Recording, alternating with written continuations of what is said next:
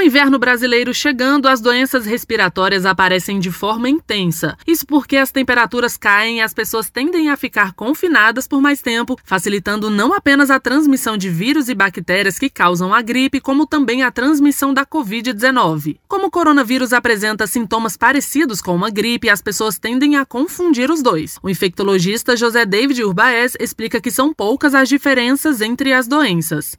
Muito difícil diferenciar o que acontece clinicamente entre essas viroses, porque todas atacam o sistema respiratório e têm coisas bem semelhantes na sua manifestação.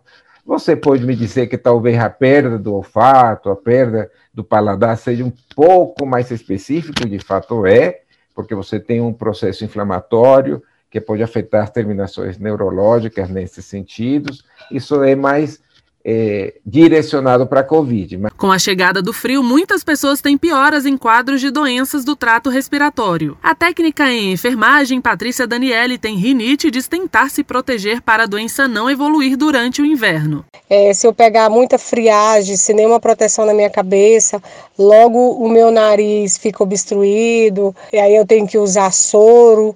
Então torna-se um ciclo vicioso, né? Aí fico tomando antialérgico direto para melhorar a minha via respiratória.